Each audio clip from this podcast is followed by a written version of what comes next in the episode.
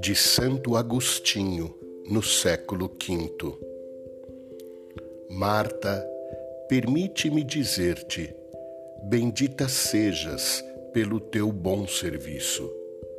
Agora estás ocupada com muitos serviços.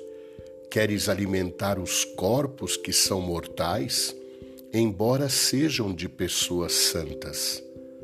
Mas quando chegares a outra pátria, acaso encontrarás peregrinos para hospedar? Um faminto para repartir com ele o pão? Um sedento para dares de beber? Um doente para visitar?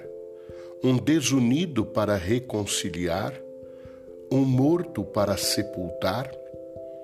Queres realmente saber o que há de acontecer lá? É o próprio Senhor quem diz a respeito de seus servos.